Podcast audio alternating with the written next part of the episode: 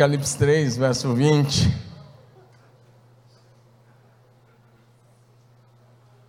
Vamos dar continuidade. Nós estamos dando continuidade à série com Jesus à mesa. Nós vamos mais umas três mensagens. Deixa eu te dizer, você pode falar, ô pastor, não deu ainda não. Eu te devolvo a pergunta assim: sua família já está vivendo um avivamento? Porque nós vamos pregar isso. O objetivo dessa série de mensagens é promover um poderoso avivamento em cada casa, em cada família. Porque se não tiver avivamento na família, não tem esperança para a família. E o que estamos pregando sobre com Jesus à mesa, nós colocamos como objetivo claro promover um avivamento em cada casa em cada família. Amém? É por isso que estamos pregando. Se você não entendeu ainda, o objetivo não é pregar uma série de mensagens. O objetivo é que a tua família viva um avivamento. Amém? Posso ouvir um amém de quem está entendendo agora? Então, Apocalipse 3,20 diz assim: Eis que estou à porta e bato. Se alguém ouvir a minha voz e abrir a porta, entrarei em sua casa. Com ele cearei e ele comigo. Dá um amém aí. O que fizemos nessa série de mensagens é, são estudos sistematizados, começando lá no Gênesis e nós iremos até o Apocalipse, capítulo 19. Então, nós sistematizamos alguns estudos. E não foi em nenhum momento copiado de qualquer livro, a não ser do livro dos livros, que é a Bíblia Sagrada. Amém? E nos desviando até dos comentários bíblicos, para ficar com o texto, para que a gente entre no texto bíblico. Dá um amém no seu lugar. Então hoje é a parte 8 e quando eu comecei, eu pensei que eu ia pregar quatro ou cinco mensagens, estava bom. Pelo menos era o projeto inicial. Mas depois fui aprofundando um pouco o estudo. E sabe, olhando para a Bíblia Sagrada, nós chegamos em 40 estudos. Por isso que a gente está compartilhando com você. Para que a sua família experimente um avivamento. Um tempo da manifestação do céu lá na sua casa, no seu lar. Esse texto do Apocalipse, o contexto desse texto do Apocalipse, especialmente o capítulo 3, de 14 a 21, foi a carta de Jesus à igreja de Laodiceia. Laodiceia era uma cidade muito rica dizem que é, talvez fosse a cidade mais rica do Império Romano. Talvez, depois de Roma, era a cidade mais rica. Era uma cidade habitada por pessoas que tinham muitas posses, muito dinheiro. Era uma cidade que tinha um setor bancário muito avançado para a época. E a igreja não era diferente. As pessoas da igreja eram tudo classe média alta ou na sua maioria eram assim. Só que isso entrou no coração da igreja, e a igreja deixou esfriar o seu primeiro amor, e a igreja perdeu a sua essência. A igreja já estava agindo naquela época como politicamente correto. A igreja não estava mais influenciando, ela estava sendo influenciada pela sociedade. Eles se achavam ricos e abastados. E eles mesmos declaravam que não precisavam de nada. Essa era a leitura que a igreja fazia erroneamente de si mesma. Nós somos ricos, nós somos abastados, nós não precisamos de nada. E aí Jesus vem com seus olhos que são como chama de fogo e Jesus fez um outro diagnóstico da igreja. E no, no diagnóstico da igreja, Jesus disse: Vocês não, tão, não são frios nem quentes, vocês são mornos. E porque vocês são mornos, eu estou a ponto de vomitá-los da minha boca. E aí Jesus dá cinco qualidades. Para aquilo que eles se diziam ricos e abastados, Jesus disse: espiritualmente vocês são infelizes, miseráveis, pobres, cegos e nus. Mas aí Jesus não é taxativo, dizendo faça isso. Jesus aconselha. E ele dá algum conselho, dizendo: Eu aconselho que vocês comprem de mim ouro refinado no fogo, ou seja, vivam a verdadeira riqueza espiritual. Que vocês comprem colírio, coloquem colírio nos olhos para que vocês vejam a real situação que vocês se encontram. E aí ele disse: Eu aconselho que vocês também comprem de mim roupas, roupas alvas, brancas, para que não seja exposta a vergonha da nudez de vocês. Jesus continua dizendo: Eu repreendo e castigo, ou seja, eu repreendo e disciplino aqueles que eu recebo por filhos. Portanto, seja zeloso e arrepende-se. Arrependa-se. É nesse contexto que agora vem o verso 20. É nesse contexto que o, verso, o versículo 20 aparece. Depois de dizer a real situação da igreja. Depois de convidar a igreja ao arrependimento. Então agora Jesus vem e diz: Eu estou à porta e bato. Essa expressão estou à porta, se Jesus estava à porta, então isso significa que Jesus estava do lado de fora que tudo acontecia naquela igreja, mas era uma adoração pela adoração, era um culto ao culto deles mesmo, mas não tinha presença de Deus naquele lugar, porque Jesus estava do lado de fora. É nesse contexto que nós vamos continuar a partir de hoje, porque esse texto está nos mostrando a triste realidade da igreja de Laodiceia e a triste realidade de muitas igrejas hoje, que tem tudo, menos a presença de Jesus no meio dos seus cultos. E Jesus continua batendo a porta. E aí Jesus se dirige às famílias, dizendo: Estou à porta e bato. Literal é isso. Por favor, coloque esse verso 20 agora na NVT, por gentileza. Literal é isso, ele está batendo a porta. E aí, muitos pregadores erroneamente pregaram esse texto, dizendo: olha, é, na verdade, o que Jesus está dizendo é que Ele está batendo a porta do nosso coração, e aí só você tem a chave, aí só você que pode abrir. Isso é a maneira errada de falar desse texto. Nenhum momento ele está falando de coração, está falando de porta literal. Estou, a, preste atenção, ele diz: Estou à porta e bato. Se você ouvir a minha voz e abrir a porta, entrarei e juntos faremos uma refeição como amigos. A ideia é exatamente essa: de Jesus entrar na nossa casa, sentar-se à mesa, para que a gente possa ter um tempo de comunhão com Ele, por meio do Espírito Santo. Amém? Quero que você participe. Uma das coisas boas dessa igreja é que ela participa dos cultos. Você não está aqui para ficar assim, parecendo uma múmia, caladinho. Não, abra sua boca, dá um glória a Deus, participa do que Deus está fazendo. Amém? Você vibra com tantas coisas lá fora, vibre com o que Deus está falando nessa manhã. Amém? Jesus Cristo é Deus, Criador dos céus, da terra, do mar e tudo que neles há. No entanto, Presta atenção nisso, ele é Deus, criador de todo o universo. No entanto, ele é tão humilde que ele bate à porta da nossa casa com o desejo de entrar e sentar-se à mesa e ter comunhão conosco. Dá um amém aí. Jesus Cristo vem até a nossa casa e bate à porta. E o que ele deseja é entrar-se, é ceiar conosco. E aí é o Criador que faz o convite para o ser humano, para a criatura.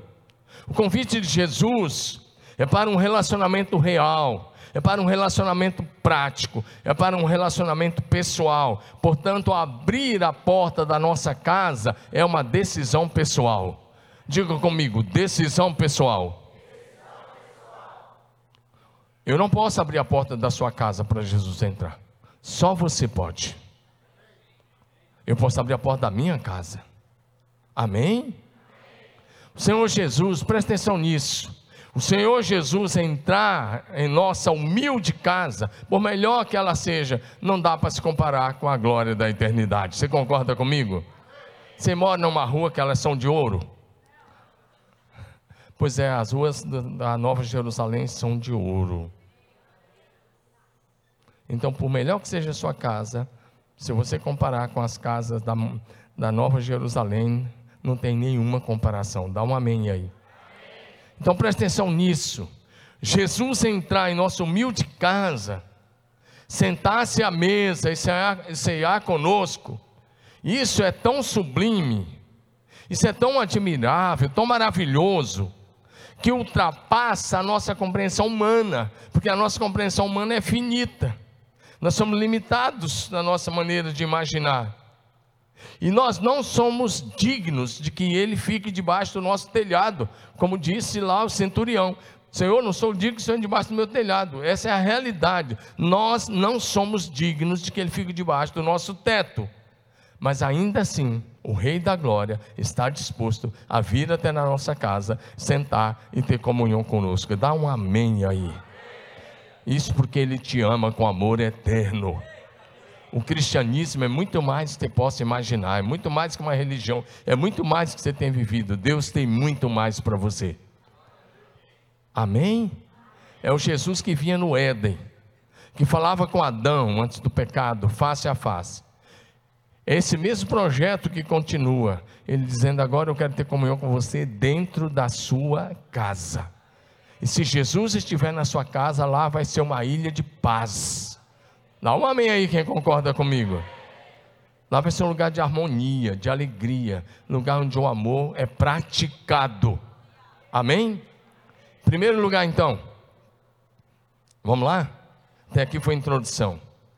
Diga comigo: a mesa com Jesus é lugar de ensino e discipulado. Diga ensino e discipulado.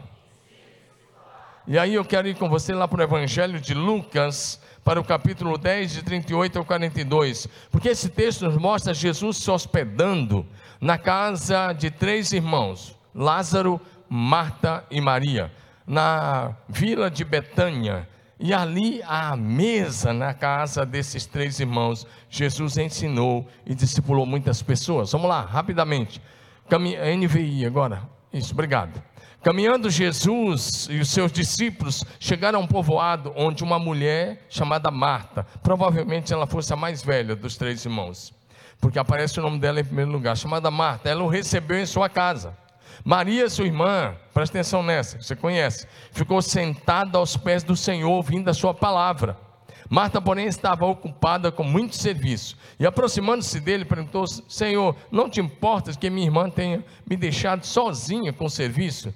Diz-lhe que me ajude, respondeu o Senhor. Marta, Marta, você está preocupada e inquieta com muitas coisas, todavia apenas uma é necessária. Maria escolheu a boa parte e esta não lhe será tirada.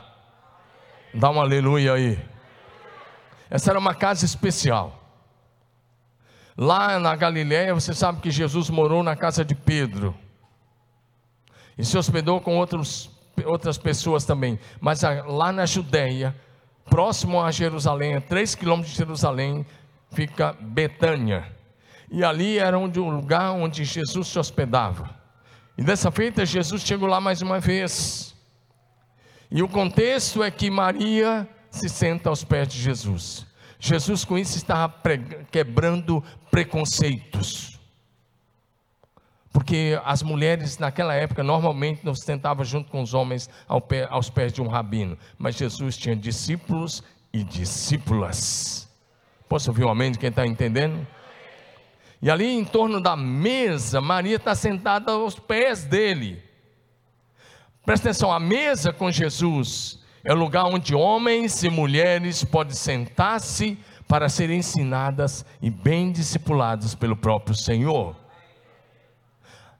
Pergunta: a mesa da sua casa é lugar de ensino bíblico? A mesa de sua casa, eu não ouvi nem meio amém, quanto mais um amém. Eu estou perguntando, participa comigo. Vou repetir de novo. A mesa da sua casa é lugar de ensino bíblico? Ainda tem culto doméstico lá? A mesa da sua casa é lugar discipulado dos filhos? Porque a mesa da casa de Lázaro, Marta e Maria, era lugar discipulado. O problema de Marta foi simples, é que ela estava preocupada em apenas servir o alimento físico a Jesus, aos seus discípulos, e as pessoas estavam ali. Era muita gente. Você concorda que era muito serviço? Era. Porque Jesus não andava sozinho, tinha doze, tinha algumas mulheres que seguiam, tinha outras pessoas onde Jesus ia, a casa ficava cheia, e agora Marta está correndo com o serviço da casa. E aparentemente, e tão humanamente falando, sem prestar atenção no lado espiritual, parece que Maria está sendo irresponsável, mas não, Maria está demonstrando sede por mais de Deus. Amém? Marta priorizava o alimento físico e Jesus priorizava o alimento espiritual. Por isso ele disse para Marta: Você está preocupada com muitas coisas. Ele está dizendo: Para com essa preocupação com muitas coisas. Uma só é necessária. Diga uma só coisa. Diga de novo: Uma só coisa. Está aos pés de Jesus diariamente. Fala: Uma só coisa. Está aos pés de Jesus diariamente. As outras coisas ele acrescenta. Amém ou não? O Senhor Jesus Cristo precisa ser prioridade, não só aqui na igreja, mas na família. Vou repetir: o Senhor Jesus precisa ser prioridade da minha e da sua família. Porque se Jesus não for prioridade, nós vamos viver um cristianismo de fim de semana ou de começo de semana. Nós vamos começar a vir à igreja, participar de um culto, falei, e a gente sai e pensa, já cumpri minha obrigação da semana. Agora posso viver a minha semana, viver a minha semana do meu jeito. Nem de longe, esse é o cristianismo que Deus tem para você. Se o cristianismo não chegar na sua casa e não transformar a sua família, ele não te salvará. Vou repetir: se o cristianismo não entrar na sua casa, e se a sua fé não for praticada em casa, ele, esse evangelho não te salvará. Vocês estão no culto comigo? E aí Jesus disse que Maria escolheu a boa parte, ou a melhor parte, sentar-se aos pés de Jesus para ouvir os seus ensinamentos. Estar aos pés de Jesus, de acordo com ele mesmo, é escolher a boa parte que não lhe será tirada. Sabe o que isso significa? Todas as outras atividades vão conosco, irão conosco até o dia da nossa morte. Mas está aos pés de Jesus, atravessará os portões da morte e entrará por eternidade.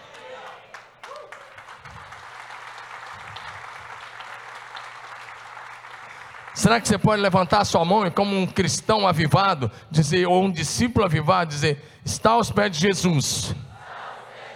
É o melhor lugar para eu estar diariamente. Por isso Jesus disse: uma coisa só é necessária: está aos pés de Jesus. Sabe por que Jesus gostava de hospedar-se na casa de Lázaro, Marta e Maria? Sabe por quê? Porque ali ele era muito bem recebido, ali ele era amado e ali ele era honrado. Pega essas três palavras, diga bem recebido amado e muito honrado. Pergunta: Jesus é bem-vindo à sua casa? Ou você tem coisa lá que ele não pode? Será que Jesus pode abrir sua geladeira? É? E o armário? E algumas coisas lá, ele pode ir lá e abrir e ver que está tudo certo lá? Jesus é honrado na sua casa? Eu fico pensando Jesus abrir as geladeiras de alguns, vai ter muita coisa lá que não honra Jesus. Jesus é honrado na sua casa. Jesus é muito amado lá no seu lar. na casa de Lázaro, Marta e Maria. Jesus era sempre bem-vindo. Amém? Ele podia chegar a qualquer hora. E quero dizer uma coisa: esse, esse, esses três irmãos tinham uma boa condição financeira, uma excelente condição financeira. A questão não é se você tem uma excelente condição financeira, a questão é qual é o lugar que Jesus ocupa na sua vida e na sua família. Jesus era a prioridade nessa casa. Você vai ver daqui um pouquinho que eles tinham uma excelente condição financeira. Vou te mostrar no próximo ponto. Jesus ficava lá, porque a prioridade era Jesus. Segundo lugar, vamos bem rápido, tá bom? Vamos lá? A mesa com Jesus é lugar de celebrar a vitória sobre a morte. Sabe, você pode abrir sua boca e ler assim com toda a sua voz, abre sua boca. Vamos lá, todos vocês, vamos lá?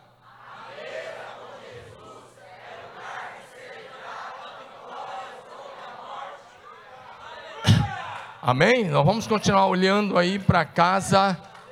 Aplauda mesmo, for para ele, pode aplaudir. Vamos. Aí tem que entrar na frase do Ricardinho: o eterno está na casa. Aí, ó. Vamos lá. A mesa com Jesus é um lugar de celebrar a vitória sobre a morte. Na casa de gente boa também acontecem coisas ruins. O Lázaro adoeceu. E Jesus estava numa outra região. E quando Jesus chegou, ele já estava na sepultura quatro dias. E o texto vai dizer para a gente, João 11, de 38 a 40, que Jesus decidiu ir até a sepultura, onde estava o sepulcro, que era uma gruta, que eles cavavam na rocha. Então Jesus ordenou: tire a pedra. E Marta disse: a irmã do falecido disse a Jesus: Senhor, já cheira mal, porque está aí há quatro dias. E Jesus disse: Eu não falei com você, se você cresce, você é, veria a glória de Deus? Dá um amém aí. Diga para o teu vizinho assim: se você crê, fala como um profeta para ele: se você crê, você verá a glória de Deus. Amém. Deixa eu dizer uma coisa. Eu, eu, eu, gosto, eu, eu tinha um pastor amigo meu, e era um dos homens que eu admirava muito. E quando eu contraí câncer, ele também contraiu. Ele era pastor lá em Niterói. A igreja dele tinha mais de 5 mil membros. E ele tinha na época 48 anos. E eu tinha 40. Esse homem foi um exponencial, um gaúcho fantástico. Eu admirava demais. E a coisa foi indo. Chegou um dia que ele chegou para a igreja, pregou o microfone e disse: Olha, se Deus me curar, vocês verão a glória de Deus na minha vida. Mas se Deus não me curar, eu verei a glória de Deus. E Deus não curou. Era o pastor Mauro Israel Moreira. Deus não curou ele fisicamente, ele entrou na glória da eternidade. E aqui Jesus disse para Marta: se você crer, você vai ver a glória de Deus. Jesus ergueu os olhos ao céu e agradeceu ao Pai, dizendo: Graças te dou porque me ouviste. Em seguida, Jesus se dirige a Lázaro e deu um brado: Lázaro, venha para fora. E o texto diz: aquele que tinha morrido saiu, tendo os pés e as mãos atados. Jesus deu uma ordem, dizendo: tire as faixas e deixe que ele vá. Agora preste atenção. Quantos de vocês já viveram algum milagre de Jesus na sua família? Levanta a mão. Quantos de vocês já viram algum milagre de Jesus na sua, ou foram abençoados alguma coisa? Levanta a mão bem alto, deixa eu ver. Praticamente 100% do auditório. Pergunta a esse auditório que levantou a mão, esse auditório bonito lindo, maravilhoso. Quantos de vocês já deram uma festa para celebrar o milagre de Jesus? Menos de 10% dos que tinham levantado a mão. Pois é, o próximo texto que eu quero ler com vocês é exatamente aqui. Eu quero chegar exatamente em João 12. Porque João 12, de um em diante, mostra que Lázaro e as suas duas irmãs, Marta e Maria, decidiram fazer um jantar especial em homenagem ao Senhor Jesus. E convidaram também os seus discípulos e seus amigos para junto comemorar a vitória sobre a morte. Dá um glória a Deus aí, meu irmão. Preste atenção, com todo respeito. Se você recebeu um milagre e você não parou e não fez uma, um culto de agradecimento, uma festa de agradecimento, com todo respeito, você está parecendo aqueles nove leprosos. Que dez foram curados, por isso que eu estou falando dos nove. E só um voltou. E o que voltou era samaritano. Se ajoelhou e começou a adorar. E Jesus disse: Onde estão os outros nove? Não foram dez que foram limpos? E o próprio Jesus disse: Ninguém voltou para dar glória a Deus, a não ser esse estrangeiro. Olhou para ele e disse: Vai, agora a tua fé te salvou.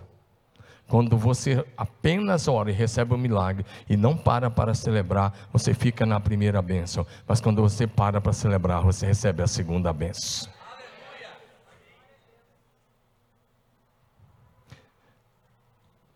Eu fui curado do câncer. Fala, pastor, você celebrou? Pergunte à igreja que estava aí naquela época.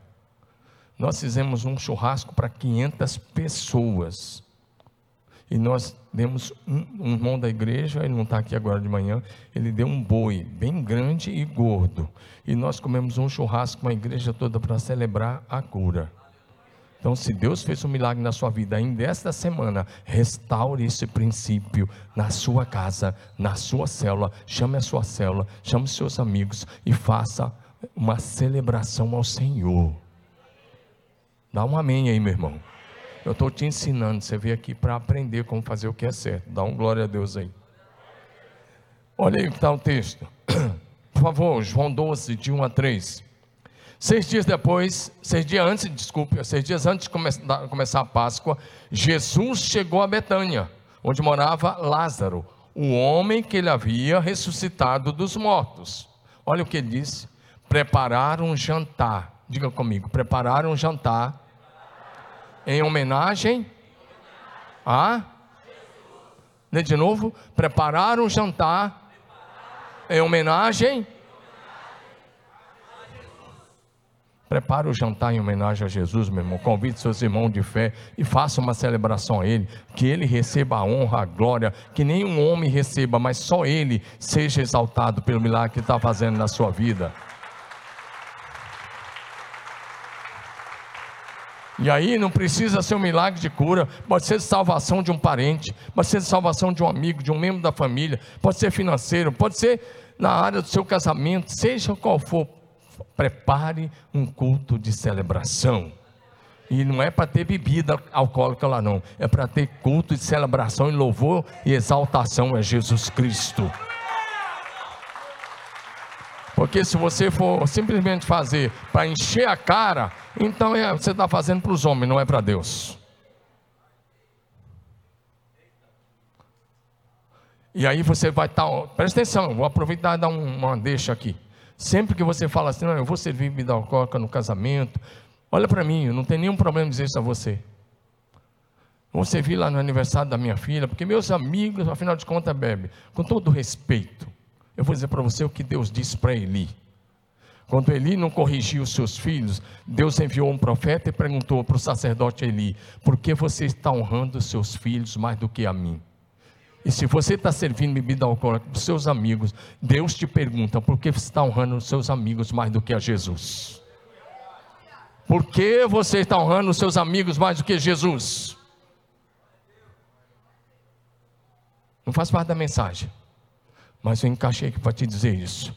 Lázaro, Marta e Maria fizeram um jantar em homenagem a Jesus. E naquele jantar, Jesus ocupou o lugar de honra naquela mesa. E diz lá de novo: Marta servia. E Lázaro estava à mesa com ele, celebrando a vitória sobre a morte. E a Maria pegou um frasco de perfume caro, importado da Índia, nardo puro, importado da Índia. Isso é verdade, pode pesquisar, pode olhar.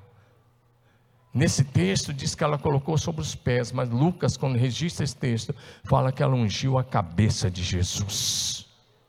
E aquilo escorreu por todo o corpo de Jesus. Aquele frasco, só gente rica, bem rica, podia ter. Porque ele vinha lacrado, você quebrava, usava uma única vez. Ela quebra, derrama sobre a cabeça de Jesus. E no texto de Lucas, quando alguém reclamou, você ter ideia, o valor desse perfume era mais de 300 denários. Um denário pagava um dia de serviço de um trabalhador braçal da época. Ou seja, o valor desse frasco era equivalente a um ano de serviço de um trabalhador braçal, ou de um trabalhador da época. E aí o texto continua dizendo que o Judas Iscariotes, logo ele, ficou irritado. E falou ainda: para que esse desperdício? Esse perfume podia ser vendido por mais de 300 denários e daria esse valor aos pobres. E aí o texto João registra, ele não disse isso porque tivesse qualquer preocupação com os pobres. João disse, na verdade, ele era ladrão, ele era o tesoureiro do grupo. E naquela época o bicho já metia a mão lá, tá aí, está bem claro e ele tirava o que era colocado lá na tesouraria. Ou seja, e esse texto também nos ensina uma coisa: Jesus e seus discípulos recebiam oferta das pessoas para manter o ministério. Então, se você tem alguma coisa com ofertar na igreja, converse com Jesus, porque Jesus sua equipe já tinha isso, e tinha até um tesoureiro. E o tesoureiro era infiel, metia a mão lá. E aí Jesus aplicou assim: os pobres vocês terão sempre com vocês, mas a mim nem sempre vocês terão. E eu gosto desse texto lá em Lucas, porque lá em Lucas Jesus diz assim: pare de incomodar essa mulher, ela me ungiu para minha sepultura. Aí Jesus vai além e diz: o que ela fez, onde o evangelho for pregado, será contado para a memória dela. Se você quer Jesus na sua casa, esteja disposto a dar o melhor a Jesus. Para de oferecer suas migalhas a Jesus, ele não precisa delas. Para Jesus a gente oferece as primícias. É as primícias. É o melhor. E em Jesus a gente investe o melhor, diga o melhor. Fala comigo, o melhor para Jesus. Aí eu te pergunto, você está dando a sua melhor adoração? Eu desconfio que não.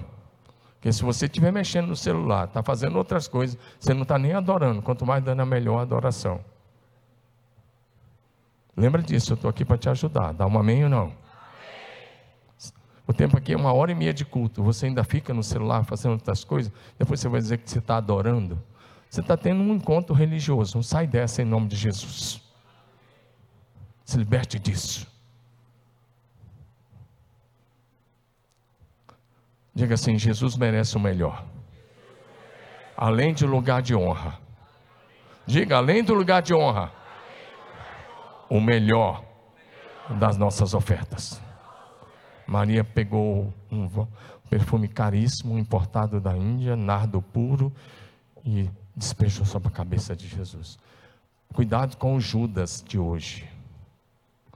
Os Judas atuais vão sempre dizer: para que, que você está fazendo isso? Para que, que você está contribuindo? Para que, que você está sendo fiel no dízimo? Esses são os Judas. Mas o Judas Iscariote que disse está queimando nos quintos dos infernos.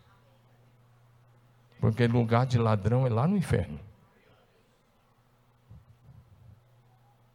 Ele não quis se converter, ele já era infiel desde lá.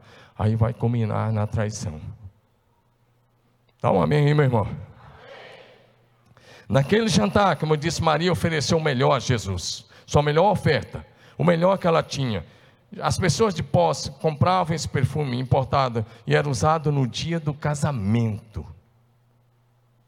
No dia do casamento, isso era quebrado, colocado sobre a noiva. A noiva ficava perfumada por uma semana. Mas por uma semana é minha conta. Pergunta: o que você tem feito em sua casa em homenagem ao Senhor Jesus? Ei, além de hospedar uma célula, O que você tem feito? Se você honrar Jesus na sua casa, e se você oferecer o melhor. Eu, eu quero, eu vou, eu louvo a Deus por nossos hospedeiros, vocês são lindos, maravilhosos. E eu conheço hospedeiros tão simples, já fui em células tão simples, de pessoas tão simples, mas eles oferecem o melhor. Amém ou não? Toda semana vamos em células.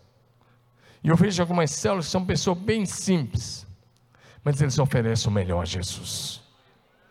Se você for na célula do Paulão aqui, da Sueli, posso usar você, Paulo? Já estou usando mesmo, agora é nós mesmo. Você sabe que eu te amo e te admiro, né? Então posso usar, né? Você está junto, Paulo? Firme. Se você for lá na célula do, do Paulo, toda semana tem janta. Não vai aparecer lá quarta-feira porque tem janta, não. Mas toda semana tem janta. E ele chama de gordurame lá, na linguagem dele. Quando ele falou a primeira vez, nem sabia o que era isso. Toda semana. Ele usa parte do dinheiro dele. Ele é um funcionário dessa casa. Ele cuida lá do, da nossa nova sede. E ontem mesmo teve, de novo, ajuntamento das cinco células. A célula dele multiplicou cinco vezes em menos de um ano. E aí você sabe por que, que multiplica? Porque tem amor. Amém? E ontem ele me chamou, pastor, vai ter um churrasco das minhas células hoje. Dá para você vir aí? Eu falei, Paulo, eu tenho um casamento. Eu tinha um casamento da filha do pastor Sandoval que eu ia fazer, então não dava para estar lá, senão eu tinha ido lá, no, na junta deles lá. Está dando melhor lá, Paulo? Melhor. Amém. Presta atenção. Você e sua família convida os seus amigos para sua casa para celebrar os grandes feitos de Deus? Vou perguntar de novo. Você e sua família convida seus amigos para celebrar os grandes feitos de Deus? Foi o que Lázaro fez. Imagina o milagre. Se eu tivesse naquela mesa, é claro que eu ia ter algumas perguntas para o Lázaro. Eu sei que todo mundo tinha. Mas o centro das atenções não era Lázaro, era Jesus. Quem estava sendo homenageado não era Lázaro, era Jesus. Porque Lázaro tinha morrido, estava na, cheirando mal, já há quatro dias na sepultura. Jesus é o único que pode tirar vida do meio da morte. Quando você fizer uma festa, o homenageado não é você, é Jesus. Gosto dessa ideia dessa família. Fazer um jantar em homenagem a Jesus. Então, Jesus, nós recebemos um milagre. Foi sobrenatural. Nenhum ser humano podia fazer isso. Então, Jesus, vem na nossa casa. Nós queremos honrar você. E nós queremos fazer um jantar em tua homenagem. Ei, muitos de vocês chegou no final do ano, levaram o vinho para o médico que cuidou do filho. E talvez compraram até um uísque para outro que bebia. Levaram presente para o médico, para o psiquiatra, para o psicólogo, para o empresário, para o gerente da sua conta de banco. E o que você fez por Jesus? Pode levar o presente para o médico, e deve levar mesmo. Eu tenho médicos aqui dessa casa que são amigos mais chegados que irmão. E eu honro eles sempre que eu posso. E eu falo bem deles onde eu vou. São meus amigos mais chegados que irmão. Mas honre os médicos, honre o seu gerente, honre, sei lá, o seu patrão, mas primeiramente honre a Jesus Cristo de Nazaré. Em último lugar, vocês aguentam mais um pouquinho? Cinco minutinhos, vamos lá? Mas antes disso, a pergunta é: Jesus é honrado diariamente na sua casa? Vou perguntar de novo: Jesus é honrado diariamente na sua casa? Se Jesus estiver presente lá, não pode ter briga. Porque quando tem briga, discórdia, discussão, quem está lá é o capiroto, não é Jesus, não. É misericórdia, mas é isso mesmo. Você acha que Jesus habita no meio das brigas? O Espírito Santo, como é que ele fica no meio das brigas? Ele está lá? Não, ele sai de fininho e o outro entra. E aí sua família começa a ser quebrada e você não sabe por quê, porque o diabo está tendo lugar lá. Por que, que estamos pregando sobre Jesus à mesa? Olha para mim, porque se Jesus não tiver à mesa, o outro vai entrar lá. E se o diabo estiver na mesa, vai ter fofoca, vai ter maledicência, vai ter crítica, inclusive a esse culto e a essa pregação. Se, estiver lá, você já sabe que é o demônio. Mas se o Espírito Santo tiver, Jesus será glorificado. Em último lugar, a mesa com Jesus é lugar de humildade. Você pode ler isso? Vamos lá?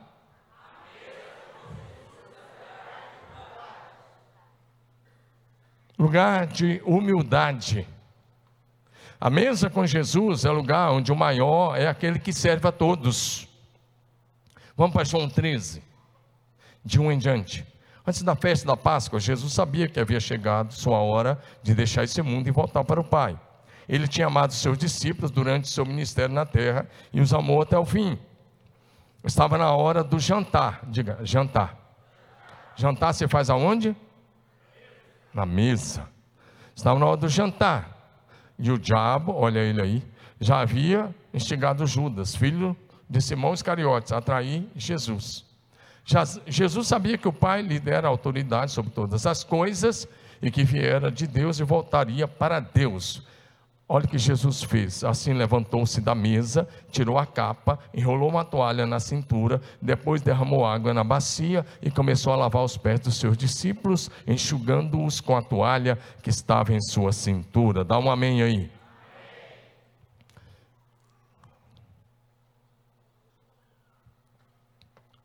Com essa atitude de lavar os pés dos seus discípulos, o Senhor Jesus nos deu um, nos deu um grande exemplo de simplicidade e humildade. Diga comigo: simplicidade e humildade. O que estava acontecendo em torno daquela mesa é que o Criador lavou os pés dos homens que ele havia criado. Vai dando um glória a Deus aí. O Senhor dos senhores lavou os pés dos seus servos. O Rei dos reis assumiu uma posição de escravo, lavando os pés dos seus discípulos. E o Deus eterno humilhou-se a si mesmo, tornando-se servo. Talvez a nossa mente nem consegue imaginar isso. Como Deus Criador lava os pés das criaturas que Ele criara. Presta atenção numa coisa, que eu quero enumerar agora, rapidamente. Nós gostamos de mostrar nas nossas redes sociais no Instagram, YouTube, Facebook. Sabe o que, é que nós gostamos de mostrar? A nossa performance, aquilo que pode nos projetar. Presta atenção a partir de agora, nesse mesmo texto. Mas o Senhor Jesus quer revelar o que precisa ser curado. Eu conheço amigos, pastores que eu respeito muito, que a rede social da igreja é assim: em primeiro lugar, o pastor. E aí vem as outras coisas. Música, a igreja lá em terceiro lugar, quarto lugar. Eu disse para o pessoal da mídia aqui, em primeiro lugar, a igreja. Dá um amém aí. Em segundo lugar, o pessoal da música. E eu estou lá em terceiro ou quarto. Eu não estou preocupado com isso. Eu nunca quis isso. O Eli está aí, sabe disso, e os da mídia que estão aí sabem disso. Mas nós, nós gostamos de mostrar o que pode nos projetar. Nós queremos mostrar o que pode, que as pessoas olhem e falam: Uau, que cara. Presta atenção nisso. Essa é a razão porque Pedro não queria mostrar os pés. Quando Jesus chegou para Pedro, a princípio ele não queria que Jesus lavasse seus pés. Próximo versículo agora.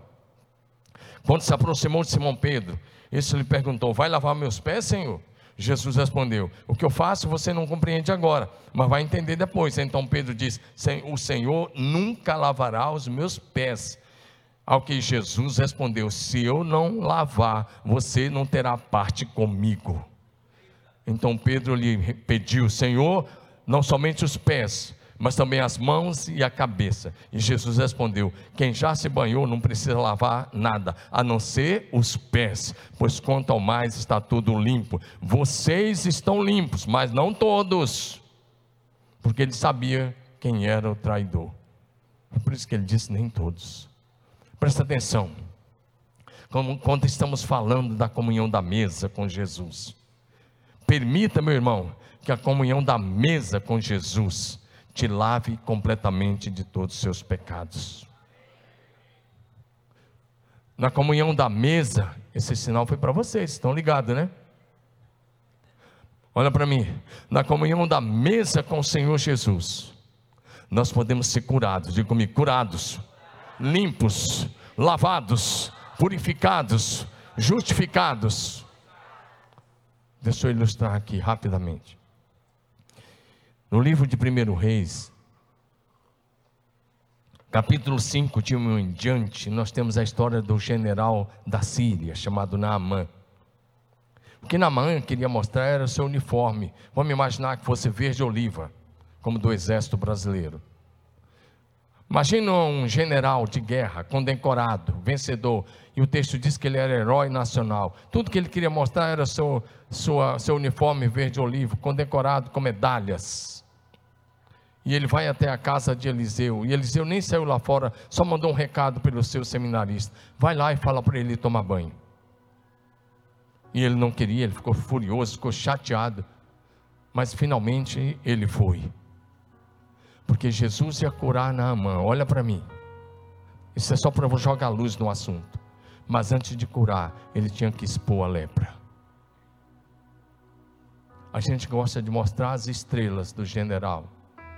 Jesus quer mostrar primeiro as feridas, a lepra espiritual, para que haja cura.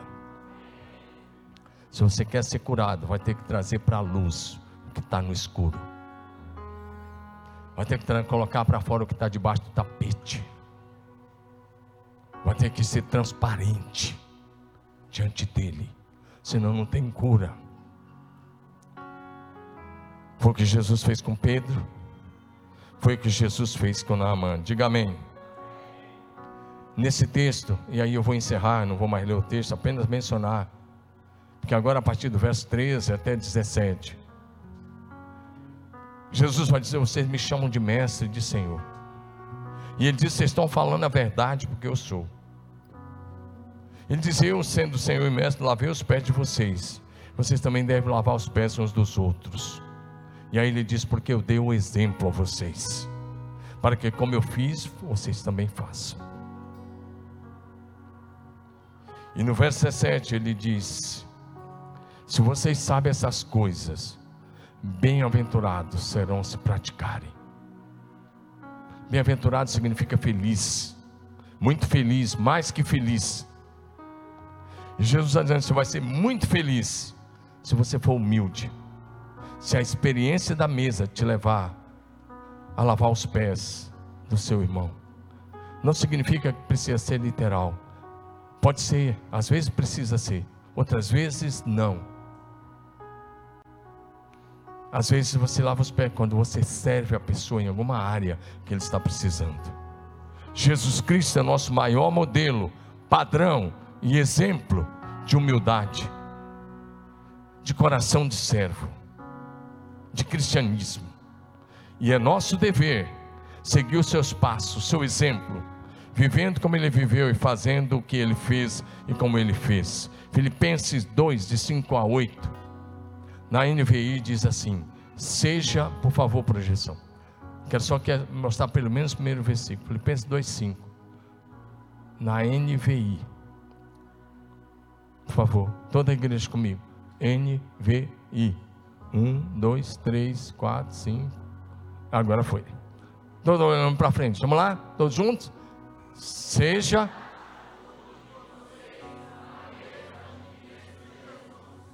seja a atitude de vocês a mesma de Cristo Jesus, que sendo Deus, não considerou ser igual a Deus, que era algo que devia pegar, mas esvaziou-se a si mesmo, vindo a ser servo, tornando-se semelhante aos homens e sendo encontrado em forma humana. Diga comigo, humilhou-se a si mesmo Por que, que não postou? Vai postando aí até o 8, tá? Vamos lá? Humilhou-se a si mesmo, sendo obediente até a morte e morte de cruz. O verdadeiro líder na casa de Deus. Diga comigo, é um servo. Todo mundo é um servo. Entre os servos, servindo aos que servem. Marcos 10, 43 e 45, Jesus disse: Mas com vocês não é assim. Pelo contrário, quem quiser tornar-se grande entre vocês, que se coloque a serviço dos outros. Quem quiser ser o maior, seja o servo de todos. E aí ele continua.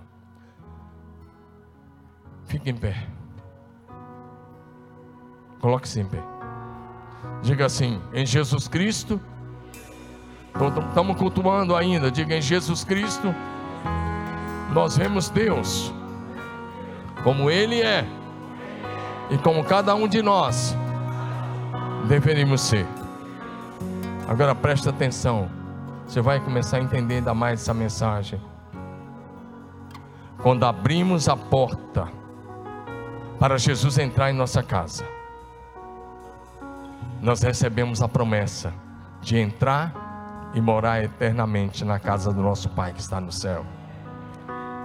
Não sei se está pensando mais no almoço ou na mensagem, vou repetir. Quando abrimos a porta para Jesus entrar em nossa casa, nós recebemos a promessa de entrar e morar eternamente na casa do nosso Pai que está no céu. E Apocalipse 3, de 20 a 22, conclui dizendo que quando abrimos a porta da nossa casa e recebemos Jesus em nossa mesa, recebemos a promessa de sentar com Ele no trono. Olha para mim. Você convida Jesus e Ele vem e senta com você à mesa. E no último dia ele te leva e você senta com ele no trono. Você não está entendendo, isso é revelação da Bíblia, está escrito diante de você. Vou repetir: você recebe Jesus em sua casa e ele se senta com você à mesa, e no último dia ele te levará para a glória e você sentar-se-á com ele à mesa no seu trono.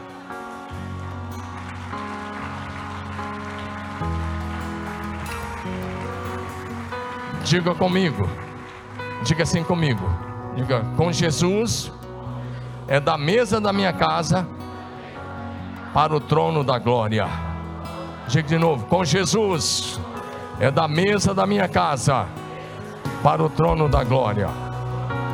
Deixa o texto de projeção, vou ler e eu concluo com esse texto, tá bom? Apocalipse 3, 20 a 22. Vamos ler comigo. Você vai ler comigo, porque o que eu acabei de mencionar está literal na Bíblia. Vamos lá? Gente, todos juntos? Eis todos juntos. Eis que estou à porta e bato. Se alguém ouvir a minha voz e abrir a porta, entrarei em sua casa, cearei com ele e ele comigo. Presta atenção. Ao vencedor,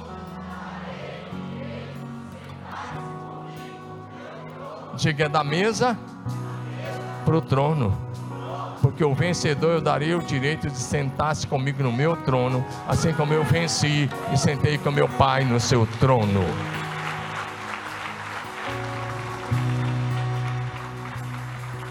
E o texto conclui: quem tem ouvidos, ouça o que o Espírito está falando à igreja.